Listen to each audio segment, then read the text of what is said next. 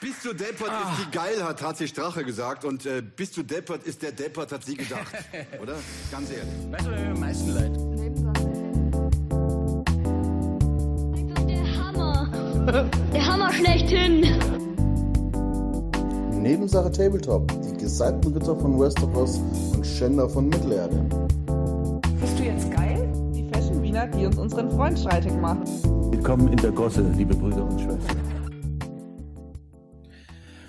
Ah, herzlich willkommen bei Nebensache Tabletop, eurem Podcast für Tabletop, Brettspiele, Rollenspiele, aber heute mit einem ganz speziellen Thema. Und zwar ein Thema, was sehr, sehr vielen interessiert. Ein Thema, was in den letzten drei Jahren groß geworden ist, sehr groß sogar, was sich selbst immer größer und größer gemacht hat. Und das kann nur eines sein, und das heißt, das ist der 3D-Druck. Und 3D-Druck ist ja mittlerweile absolut übergreifend in alle unsere Hobbybereiche.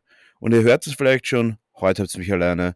Der Philipp ist noch am Wandern und am Bergsteigen. Und deswegen habe ich mir gedacht, habe ich schon lange geplant, Heute habt ihr mich mal alleine. Und heute präsentiere ich euch meine fünf großen Vor- und Nachteile beim 3D-Druck. Und das ist nur eine Folge von mehreren Folgen, wo ich ein paar kleine Expertisen raushaue, um euch vielleicht ein bisschen den, den Mund wässrig, den Wund messrig zu machen. Und, oder euch vielleicht ein bisschen davon abbringen, weil das eventuell doch nichts für euch ist. Heute werdet ihr erfahren. Und vorab natürlich, wie immer, vielen Dank fürs Einschalten. Und wenn ihr uns unterstützen wollt, dann abonniert doch unseren Kanal oder geht auf Instagram und liked dort ganz äh, fleißig unseren Account. Und wenn ihr richtig Bock habt, dann kommt in unseren Discord-Channel. Und alle Links und alle Arten von Informationen findet ihr in der Bio auf Instagram, Nebensache Tabletop. Wenn ihr aber kein Instagram habt, was ja durchaus legitim ist, äh, dann schreibt uns doch einfach eine E-Mail, wenn ihr in unseren Discord-Channel rein wollt. Oder schreibt uns eine E-Mail, wenn ihr Feedback oder andere Möglichkeiten habt, uns weiterzuhelfen äh, unter nebensache.tabletop.gmail.com. So, und jetzt starten wir auch schon rein in die neue Folge. Und ich habe mir da etwas Gedanken gemacht. Ich selber kurz zu meinen, kurz zu meiner Person, ich selber druck schon seit doch einigen Jahren. Und warum das Thema jetzt für mich noch ein bisschen interessanter ist, ich habe mir endlich ein, ja, eine kleine Spielerei gekauft. Und so habe ich mir einen Dual Extruder gekauft. Das sagt vielleicht vielen jetzt noch nichts, aber ich werde auch gleich mal eine kleine, eine kleine Einführung geben ins 3D-Drucken. Allgemein ein paar Begriffe, dass ihr dann dass ihr mir dann einfach besser folgen könnt. Ich glaube, das ist am sinnvollsten ähm, und wir legen gleich mal los, was gibt es überhaupt für 3D-Druckarten? Und da gibt es natürlich einige, aber ich möchte für uns relevanten zwei Druckarten für euch beleuchten. Und jetzt denkt ihr euch vielleicht, hey, ich bin doch eher ein Brettspieler oder hey, ich bin vielleicht doch einfach ein Pen-and-Paper-Rollenspieler oder vielleicht ein LARPer also ein Live-Action-Roleplayer. Und ich kann euch gleich vorab sagen, für jeden Bereich des quasi des quasi Nerd-Hobbys, wenn man es jetzt einfach mal so sagen wird, habe ich bereits gedruckt. Also ich habe sowohl für Lab gedruckt, ich habe aber auch für Pen and Paper Rollenspieler schon einiges gedruckt. Da gibt es auch einen coolen Kickstarter, den werden wir vielleicht mal verlinken auf Instagram. Ähm, aber auch natürlich für Brettspiele, für Kartenspiele, für Tabletop. Gerade für, also für Tabletop bin ich halt spezialisiert natürlich, aber auch für alle anderen Arten habe ich schon gedruckt, bis hin zu Produktionen von, von mechanischen Teilen. Jetzt, jetzt, jetzt, jetzt drucke ich gerade beziehungsweise bin jetzt gerade fertig mit einem Prototypen für einen Stromzähler, für eine Stromzählerabdeckung und so weiter. Also es gibt alle Arten von Möglichkeiten, wie man mit 3D-Druck das ganze Leben etwas verbessern oder aufpeppen kann und vor allem und ähm, hauptsächlich in unserem Bereich kann man wirklich tolle Sachen machen, die dann auch wirklich ein bisschen netter und personalisierter sind. Und ich glaube, das ist auch wirklich ein Stichwort personalisiert und dazu kommen aber auch natürlich deutlich später heute. Aber jetzt gehe ich mal rein in das Thema mit den zwei großen Arten des 3D-Drucks, die für uns relevant sind. Und so fangen wir da gleich mal an mit dem FDM-Druck. Der FDM-Druck oder der Extruderdruck oder der Filamentdruck, egal wie man es jetzt nennen will, es ist der Druck, wo man eine Plastikspirale, ein Plastikfilament schmilzt und das Ganze durch eine Düse auf ein Druckbett aufträgt in Schichten und dann entsteht daraus Schicht für Schicht ein neues Konstrukt, eine neue Figur. Es kann aber auch natürlich alle anderen Arten von Objekten sein. So, da werde ich natürlich gleich kurz überfliegen. Vor- und Nachteile. Vorteil, es ist ein sehr es ist ein sehr aufwandsarmes, ein sehr aufwandsarmes Drucker, Drucken. Man braucht einen Drucker, man braucht das Filament, die Software und eigentlich kann es dann auch schon, eigentlich kann es dann auch schon losgehen, wenn man es jetzt puristisch hält. Natürlich kann man noch x verschiedene Sachen modifizieren. Man könnte dann vielleicht auch noch eine Art von Glättungsmethode verwenden, aber darauf will ich gar nicht weiter eingehen. Es, es hat sich gar nicht so sehr durchgesetzt, diese, diese, diese, diese Glättungsarten. Und äh, ja, was gefällt mir in der Methode? Die Objekte, die man druckt, sind oft sehr starr es gibt natürlich auch viele Arten von Filamenten, das heißt, man kann da auch sehr individuell sich ausleben, würde ich jetzt mal sagen. Und vor allem, es ist für belastbare Gegenstände oder für belastbare Objekte allgemein sehr, sehr geeignet. Das heißt, was drucke ich zum Beispiel jetzt gerade? Ich drucke unter anderem ähm, für den neuen Kickstarter, ich glaube, er heißt Paint Pulse oder so. Das, das ist so eine Art ähm, mobiles Köfferchen wenn man äh, mit seinen Bemalsachen zu einem Freund gehen will, zum Beispiel. Also eine äh, mobile Bemalstation. Die drucke ich jetzt gerade und das ist jetzt super, weil man kann damit echt Objekte drucken, die dann sehr lange halten. Ich sage jetzt nicht ewig, aber sie halten sehr lange. Oder zum Beispiel habe ich mir Farbhalterungen gedruckt. Da muss ich nicht auf die teuren Produkte von Anbietern hinzugreifen. Ja, es gibt günstige auch, es gibt schlechte, es gibt gute, aber ich habe mir die einfach selber gedruckt. Mit meinem Logo drauf und da bin ich eigentlich sehr happy damit. Was kann man noch drucken? Zum Beispiel für Brettspiele oder für Kartenspiele. Inlays oder Marker oder was auch immer. Man kann damit, oder, oder vor allem auch so Sachen wie Maßstäbe, die dann vielleicht auch irgendwie cool zweifärbig sind. Und all das kann man mit einem FDM-Drucker wirklich super machen. Was ist natürlich auch ein sehr großes Anwendungsgebiet? Geländedrucken. Es gibt Tabletop-Spiele, Systeme und auch natürlich Rollenspiele, wo man mit Gelände spielt. Das kann ein Dungeon sein für Pen and Paper Rollenspiel. Das kann aber auch unter anderem auch äh, ja Häuser, Mauerstücke oder alle Arten von Gelände sein für Tabletop. Das finde ich mittlerweile ähm, nicht mehr so nicht mehr so ganz knackig, wie es am Anfang war, weil eben, und da kommen wir auch schon zum ersten großen Nachteil, eben immer noch das ist, was man kennt, diese Rillen. FDM-Druck wird normalerweise mit 0,2 mm bis 0,4 mm Schichtdicke produziert. Ja, man kann runtergehen mit der Schichtdicke auf 0,1 mm, da sind wir schon sehr, sehr fein. Da muss ich aber dazu sagen, diese unfassbar lange Druckzeiten, weil das natürlich sehr, sehr ja, wie soll ich sagen, sehr, sehr dünne Schichten sind und es dauert sehr lang. Ähm, FDM-Druck eignet sich aber durchaus für große Objekte und da ist dann wirklich 0,1 zu klein. 0,2 ist schon sehr fein. Dennoch sieht man die Rillen und wenn man jetzt sagen, wenn man jetzt wirklich sehr, sehr schönes Gelände haben will, in Spritzgussqualität, wie man es auch aus dem Laden bekommt, da kommt man nicht ganz hin. Ich weiß, manche werden jetzt auf die Barrikaden steigen und ja, meine, meine FDM-Drucke sind so fein. Ja, das weiß ich durchaus. Ich kenne feine FDM-Drucke, habe ich auch schon gemacht. Nein, kommt nicht an Spritzguss ran. Ist einfach so. Ähm, Heißt nicht, dass es nicht toll sein kann. Ich habe zum Beispiel sehr gute Erfahrungen mit einem Microfiller, das sind äh, Grundierungssprays oder halt Lacksprays oder Füllsprays eigentlich, die wirklich auch in diese Feinrillen reingehen und die dann wirklich auch minimieren. Dann könnt ihr aber sie natürlich schleifen und so weiter. Aber wir reden jetzt dann weniger über das Post-Processing, also über das Nachbearbeiten, sondern ich rede jetzt wirklich nur über die grundlegende Technologie dahinter. Und das ist der FDM-Druck für mich. Ich drucke sehr, sehr gerne Geländestücke, ich drucke sehr, sehr gerne mittlerweile irgendwie funktionelle Sachen. Ich habe letztens für mein Training keine Drillerpfeife mehr gehabt. Ich bin Teamchef von einem Verein und habe mir dann einfach eine Drillerpfeife gedruckt und bin dann zum, schnell zum Training gefahren.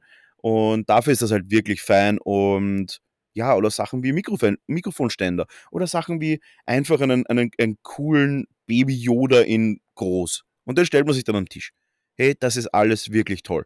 Und es macht wirklich Spaß damit, weil es kommen coole Sachen damit raus. Man kann sie angreifen, es wird nicht so schnell kaputt, es ist überhaupt nicht brüchig und man kann damit wirklich einfach Spaß haben. Und das ist wirklich ein großer Punkt und da kommen wir auch schon zu dem Drucker, den ich mir gekauft habe. Ähm, er war im Angebot, es war wirklich eher ein Spaßkauf und er ist wirklich sehr, sehr leistbar. Er ist leider nicht besonders toll, wo wir dann auch wieder bei den Nachteilen äh, äh, bei den Nachteilen dann, dann drüber reden werden. Aber es ist ein zweifärbiger Drucker. Das heißt, er hat zwei Spulen. Das heißt, er kann dann wirklich, er, er nimmt dann quasi automatisch eine Farbe raus und integriert die zweite Farbe und so kann man zweifärbig drucken. Und da habe ich mir jetzt in den letzten paar Tagen ein paar so Objekte gedruckt, die einfach witzig sind. Ich habe damit wirklich Freude und da kann man sagen, ob das jetzt notwendig ist oder nicht, das ist absolut nicht notwendig. Aber wenn da so ein zweifärbiger, sich bewegender Schmetterling aus dem Drucker rauskommt, wenn ich am nächsten Tag irgendwie ins Studio komme, hey, dann habe ich einfach wirklich Spaß damit. Das macht Spaß, ich greife das gern an. Dann habe ich mir noch so einen komischen clubscheuigen Pinguin gedruckt, der auch irgendwie witzig in weiß und blau ist und das ist echt spaßig. Es hat echt Spaß gemacht.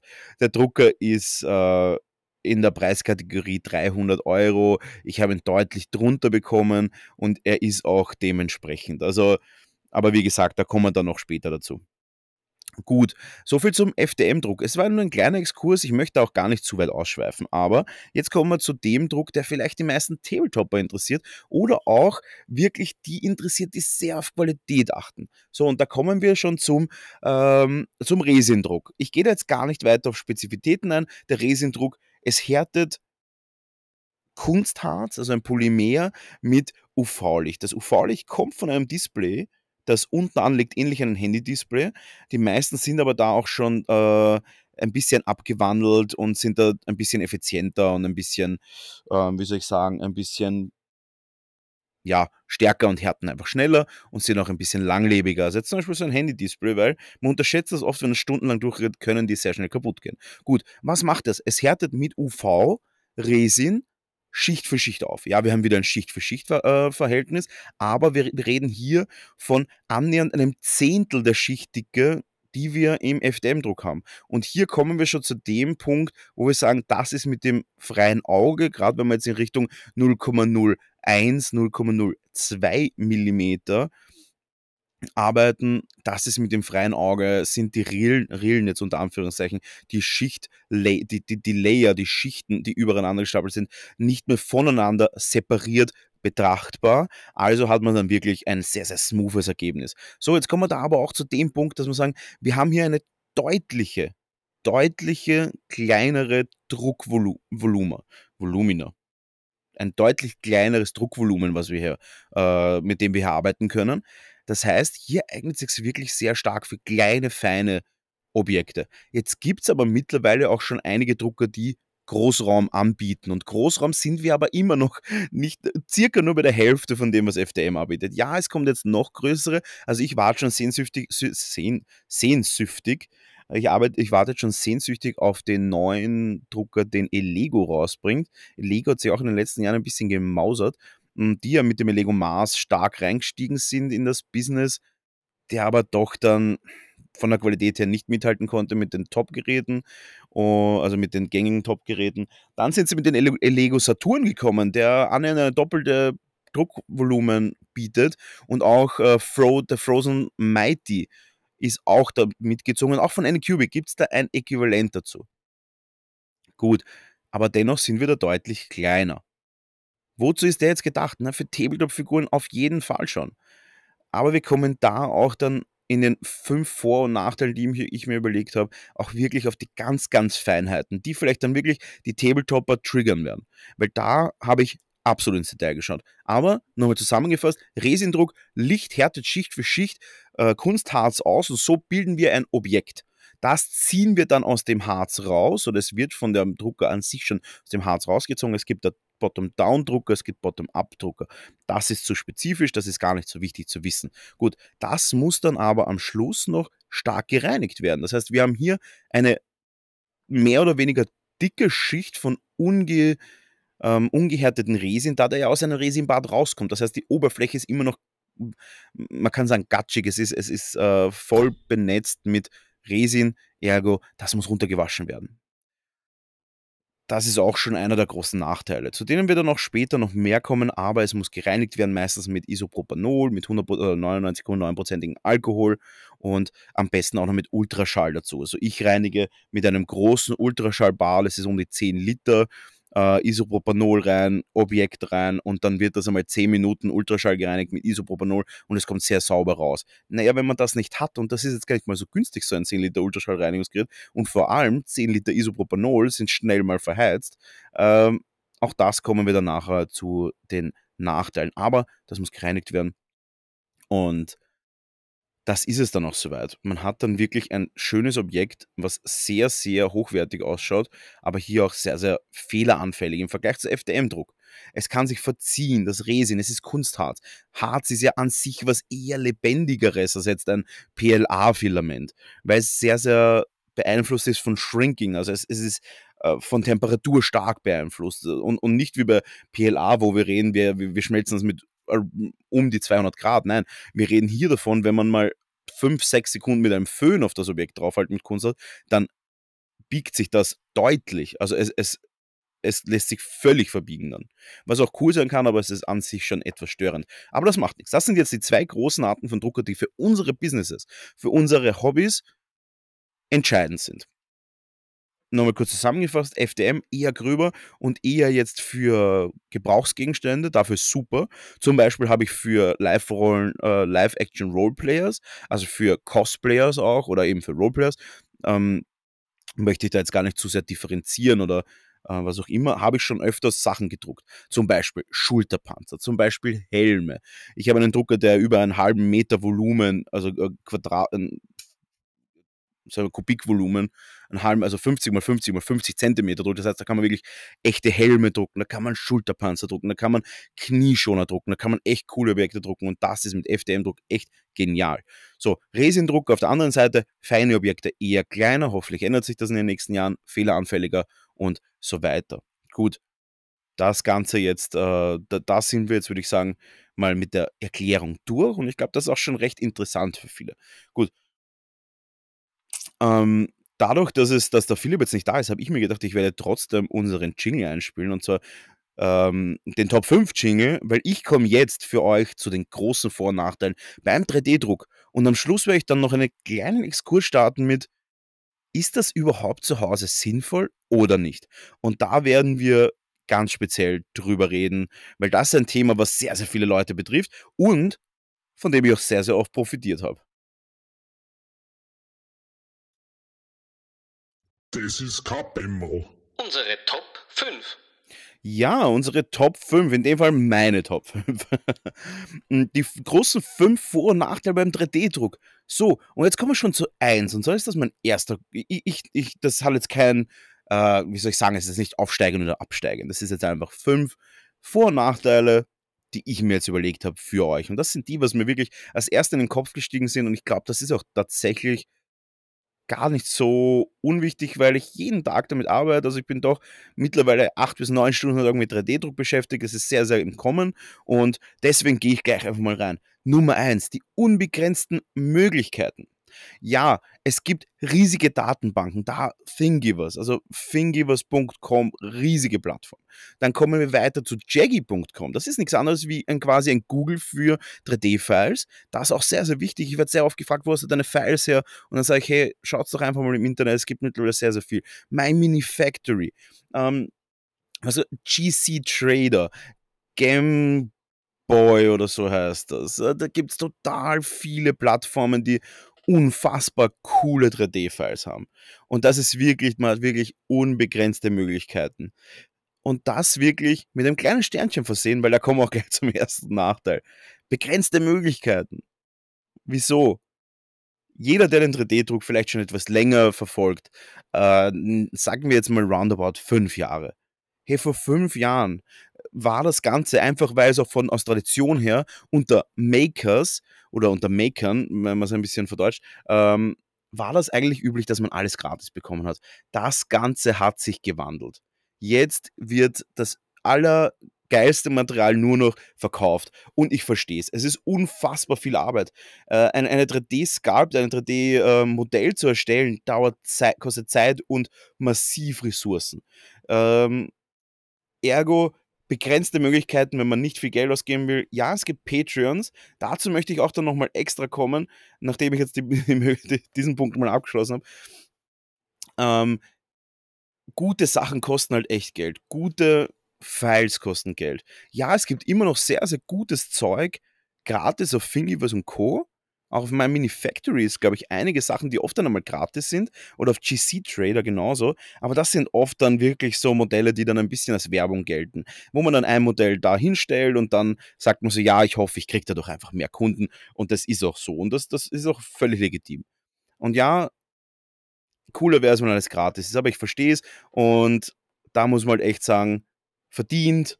Und muss aber auch sagen, dann wird es halt echt doch irgendwann happig. Ich kenne es, ich hatte Monate, wo ich echt viel Geld in Files investiert habe, wo ich mir dann vielleicht gedacht habe, so, ja, ist 3D-Druck, selber drucken ist wirklich immer noch so günstig, aber auch dazu kommen wir in einem späteren Punkt.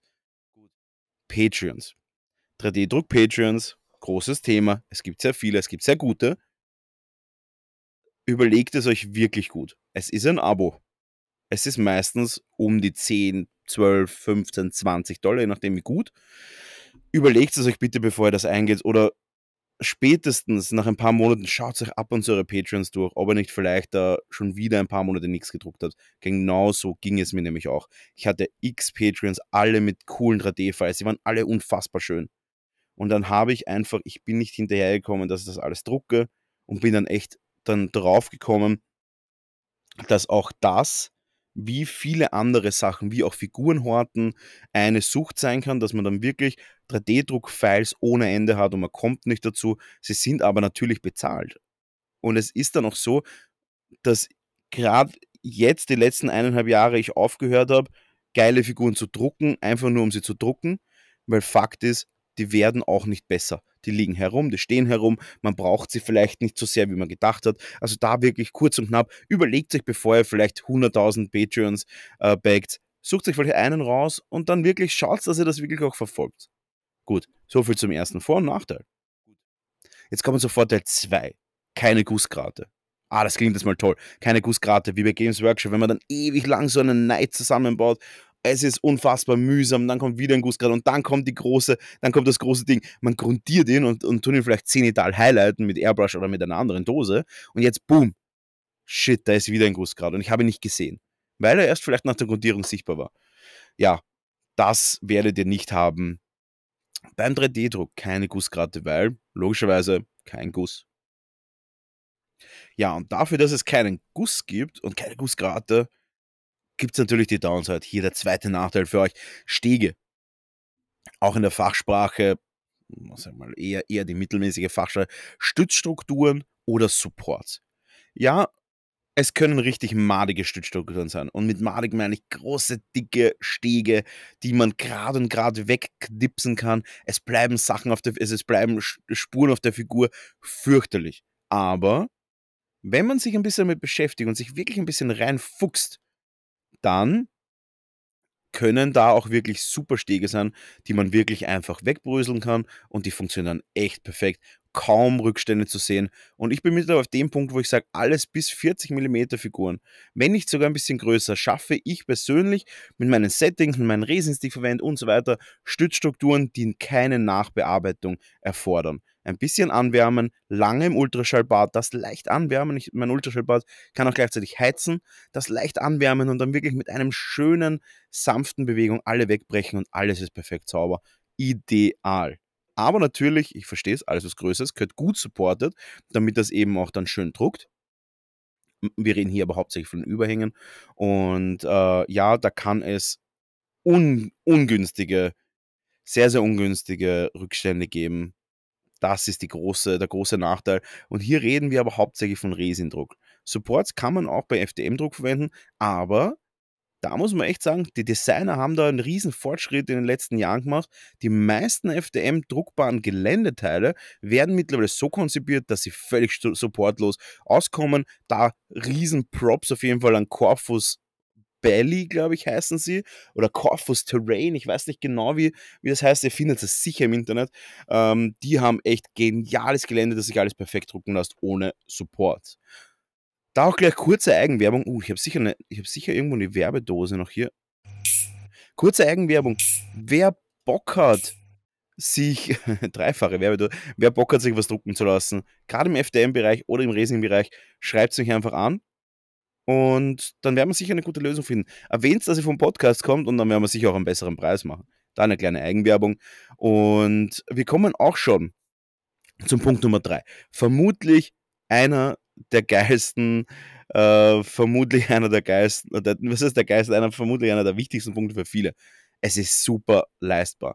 FDM-Druck und Resindruck, beides absolut preiswert on the first side.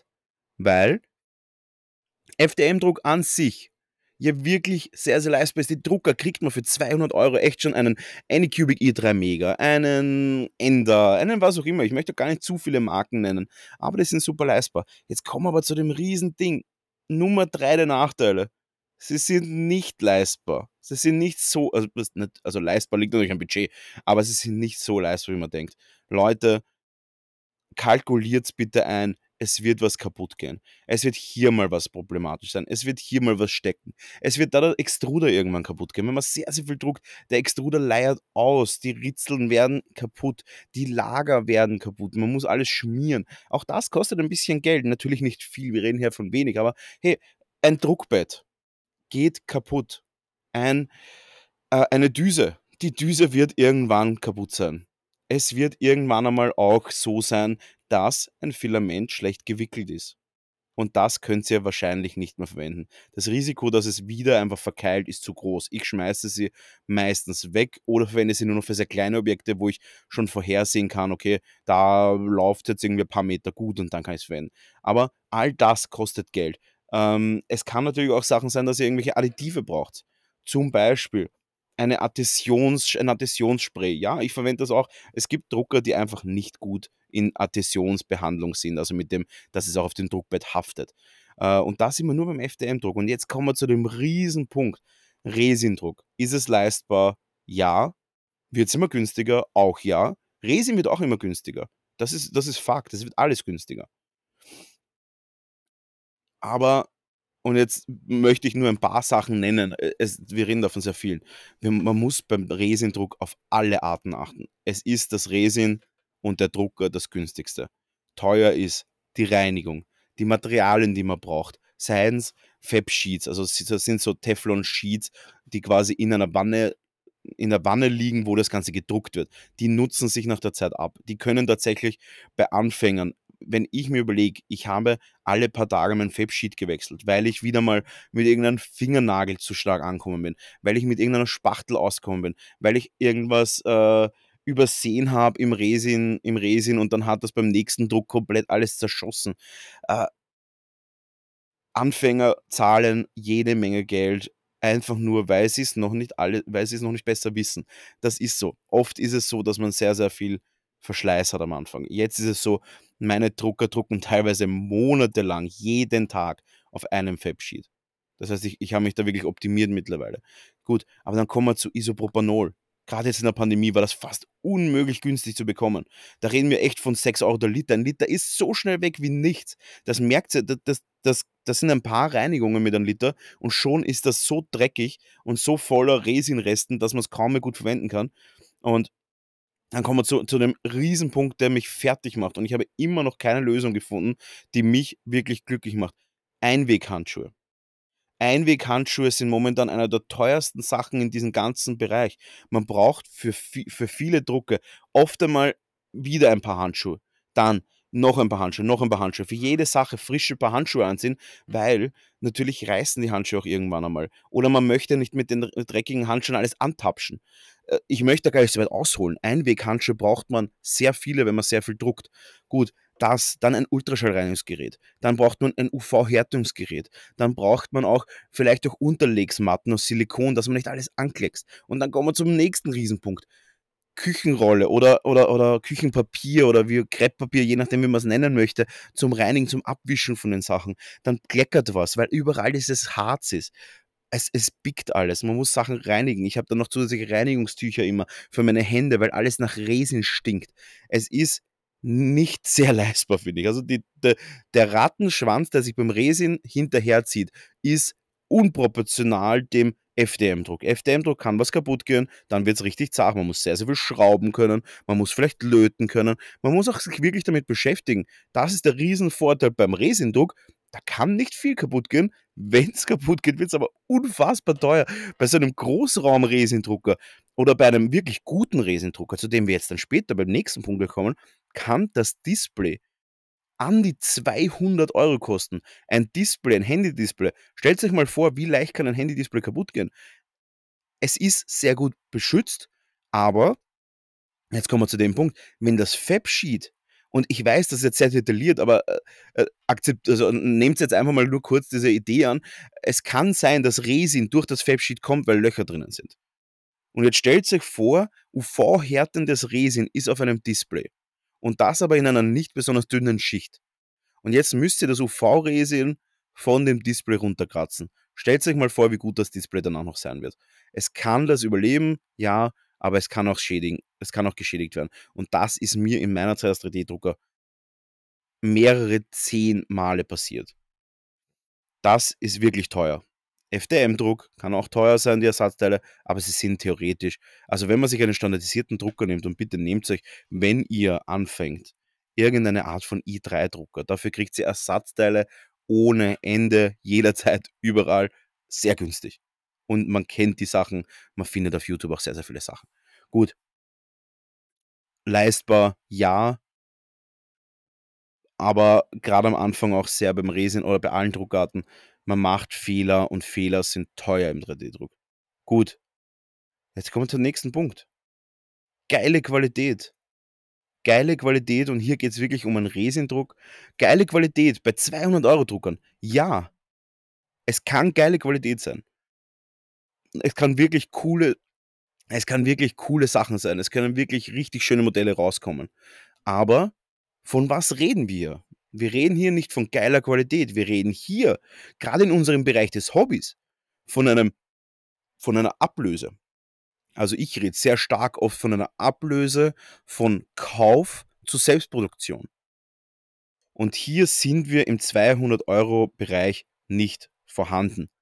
Da kommen wir auch gleich zum nächsten Punkt. Und zwar haben wir jetzt geile Qualität, ja, aber der Nachteil, nicht für das Geld in der Qualität, wie wir es gewohnt sind. Wir nehmen her Games Workshop Qualität, Gussqualität. Und zwar die gute, nicht irgendein Feinkast. Ich weiß, es gab schlechte Qualität, es gab bessere. Wir reden hier von der absoluten besten Qualität, weil die wollen wir doch. Wir wollen doch geile Figuren haben. Wir wollen Tabletop, geile Figuren, geiles Zeug. Ja, man kriegt mit 200 Euro Druckern auch geiles Zeug hin. Kriegt man das Zeug so hin, dass man sagt, hey, ich merke keinen Unterschied zu Games Workshop für 200 Euro? Ich habe hier fünf verschiedene 200 Euro um die 200 Euro Range und zwar alle wirklich bekannten hier stehen. Nein, es geht nicht. Auch nicht mit einem M70 Resin. Nein, die Qualität ist nicht die von Games Workshop. Hierfür muss man tiefer in die Tasche greifen. Ich wünschte, es wäre nicht so und vor allem, und jetzt kommt der Riesenpunkt, ich wünschte, mir hätte das jemand gesagt, denn ich dachte, es ist meine Schuld, dass ich einfach noch nicht so weit bin. Ich habe meine ganzen Settings nicht optimiert und so weiter. Aber nein, meine Settings sind mittlerweile optimiert, mein Resin ist optimiert, meine Files sind top, alles wirklich ideal auf Schiene. Nein, du kriegst die Qualität nicht so hin mit einem 200-Euro-Drucker. Nicht einmal mit einem Frozen Mini und nicht einmal mit einem Photon S, nicht mit einem Elego Mars Pro 2. Nein, die Qualität ist super, ist wirklich gut, aber nein, die Qualität ist nicht so gut wie von Games Workshop. Und da äh, lasse ich mich gerne wrongproofen und vielleicht bin ich auch zu pingelig, aber ich habe das Auge dafür und ich kann sofort erkennen, wenn das Produkt nicht so crisp, also so kantenscharf, so scharf ist wie ein Guss von Games Workshop. Da muss man wirklich ins höhere Preissegment gehen und hier fangen die Drucker aber Gott sei Dank mittlerweile schon bei ca. 600 Euro an. Da muss man aber auch sagen, die sind sehr klein vom Druckvolumen und hier kann man wirklich sagen, der Frozen Mini 4K ist wirklich wahrscheinlich ein Meilenstein in dem Bereich. Hierbei muss man aber auch sagen, auch da kommt man nicht mit günstigen Gräsern weg. Hier reden wir von Drucker, der, gut, Drucker, der 600 plus kostet. Dazu Zubehör von 200 Euro kann ich empfehlen, circa. Und dazu aber Resin, wo wir nicht unter 55, 60 Euro der Liter sind. Das Resin muss top sein, der Drucker muss top sein, die Einstellungen müssen absolut on point sein. Die müssen absolut perfekt sein. Und dann kommen wir auf eine Qualität, die man auch zum Beispiel auf meiner Instagram-Seite sehen kann. Da sind wir wirklich auf Qualität von Games Workshop und genau da wollen wir doch hin. Wir wollen doch nicht 3D drucken einfach nur, um viel Shit zu produzieren. Wir wollen doch uns in die Richtung bewegen, dass wir ein Replacement für etwas haben, da, mit dem wir nicht mehr ganz einverstanden sind oder dass wir uns vielleicht einfach nicht auf Masse leisten können. Ich zum Beispiel habe nicht kein Interesse, noch weiter Games Workshop viel Geld zu geben. Viele andere Firmen zum Beispiel, ja, ich weiß, Cool Not ist auch nicht das Gelbe vom Ei, aber zum Beispiel die haben für mich ein gutes Preis-Leistungs-Verhältnis. Da bin ich auch der Letzte, der hier anfängt, mit Replacement-Sachen zu drucken. Aber ich möchte Replacements, wenn ich sie mache, wirklich auf Top-Qualität haben. Und das immer wirklich mit manchen Druckern absolut nicht möglich. Geile Qualität, ja. Perfekte Qualität, wie wir sie wollen. Gut, das ist Punkt 4. So. Und da kommen wir jetzt auch schon zu, ähm, da kommen wir jetzt auch schon zu den unbegrenzten Möglichkeiten und unendlich Files und, und, und, und, und. Und es gibt ja für alles. Und jetzt kommt da ein Quote, also setzen wir jetzt kurz mal mit, mit Gänsefüßchen. Es gibt ja für alles Files im Internet. Auch ich sage das total oft, aber es ist nicht immer so. Es ist tatsächlich nicht immer so. Man findet nicht für alles Files im Internet. Es ist verrückt, wie viel einem im Kopf einfallen kann, was es immer noch nicht gibt. Und es ist verrückt, wie teuer das wird, wenn man das produzieren lässt. Zum Beispiel lasse ich jetzt gerade einen Necron Nightbringer Ersatz drucken. Also es wird keine, es wird kein Abklatsch von, von, von GW, sondern es wird ein wirklich eigenproduziertes, eigendesigntes, sehr aufwendig produziertes, eigenes Modell, das richtig cool wird. Das wird mega nice. Und dann Vorteil hier, ja, es gibt jede Menge 3D-Sculptor und der riesen Nachteil, und das ist der Nachteil Nummer 5, das ist richtig teuer. Hier reden wir von vielen hundert Euro, um ein wirklich ein Modell zu machen, das auf dem Level ist, das wir erwarten, um den Wow-Faktor zu kriegen. Nightbringer, zum Beispiel von den Necronsets, das war mir ein Anliegen. Es ist wirklich ein, ein richtig altes Modell, es ist nicht au neu aufgelegt worden. Ähm, es wird in meinen Online-Shop kommen und es wird ein cooles Modell. Und ich dachte einfach, das bringt ich werde damit jetzt kein großes Geld verdienen, weil ich werde das nicht hundertfach verkaufen. Aber es war einfach ein cooles Modell. Ich wollte das einfach für mich und einen guten Kunden von mir und den werde ich geil bemalen und dann in meinen Online-Shop hauen und hoffentlich kommt was dabei raus. Wenn ihr Bock drauf habt, haltet einfach die Augen offen. Ich werde es auch ein bisschen posten. Das waren große fünf Nachteile und große fünf Vorteile vom 3D-Druck. Und es gibt natürlich noch jede Menge mehr. Wenn ihr Bock habt auf noch mehr solche großen Nachteile und Vorteile, die sich auf 3D-Druck oder Bemalen äh, bemalen beziehen oder vielleicht auf irgendwas anderes, dann lasst es uns wissen, wir werden da dranbleiben. Und jetzt kommen wir noch zu dem kleinen Bonus, den ich euch versprochen habe, ganz am Anfang, und zwar zu Hause. Ja oder nein? Das habe ich mir mal notiert, als, als kleiner Stichpunkt.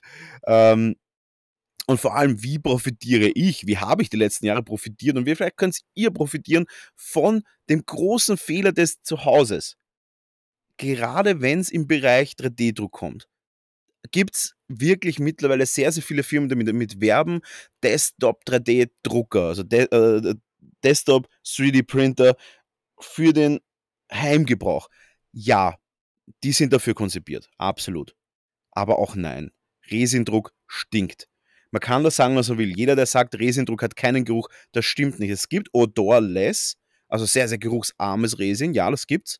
Aber auch dann gehen wir wieder in die Richtung, erstens ist das teurer und zweitens, reinigen muss man immer noch mit Isopropanol, weil diese ganzen Resin Away additiven Geschichten, die man da momentan haben kann, diese Reinigungsmittel sind unfassbar teuer. Ich glaube, ich habe einmal das Resin Away gekauft von Monocure 3D und da kostet zwei Liter irgendwie 60 Euro und, und, und das hält viermal so lange wie, wie Isopropanol und ich kriege halt, wenn ich es jetzt im Großhandel kaufe oder bei einer Chemiefirma, kriegt man den Liter Resin für 3 Euro, den multiplizieren wir jetzt einfach mal mal 4, sind wir da bei 12 Euro, da ist aber 2 Liter drinnen in dem Ganzen, sind wir bei 24 Euro und sind immer noch bei unter der Hälfte, was das kostet.